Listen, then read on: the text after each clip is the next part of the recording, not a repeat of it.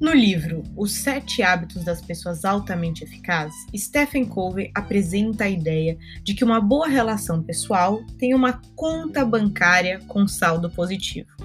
Mas o que isso significa? Que toda vez que eu faço algo para alguém com quem eu me relaciono, eu estou depositando na conta bancária da nossa relação. Por exemplo, quando eu faço um agrado, quando eu tomo cuidado, quando eu envio uma mensagem de carinho. E quando não sou tão bacana, eu estou realizando um saque dessa mesma conta bancária. Quando, por exemplo, eu culpo, quando eu levanto a minha voz, ou mesmo quando eu ofendo.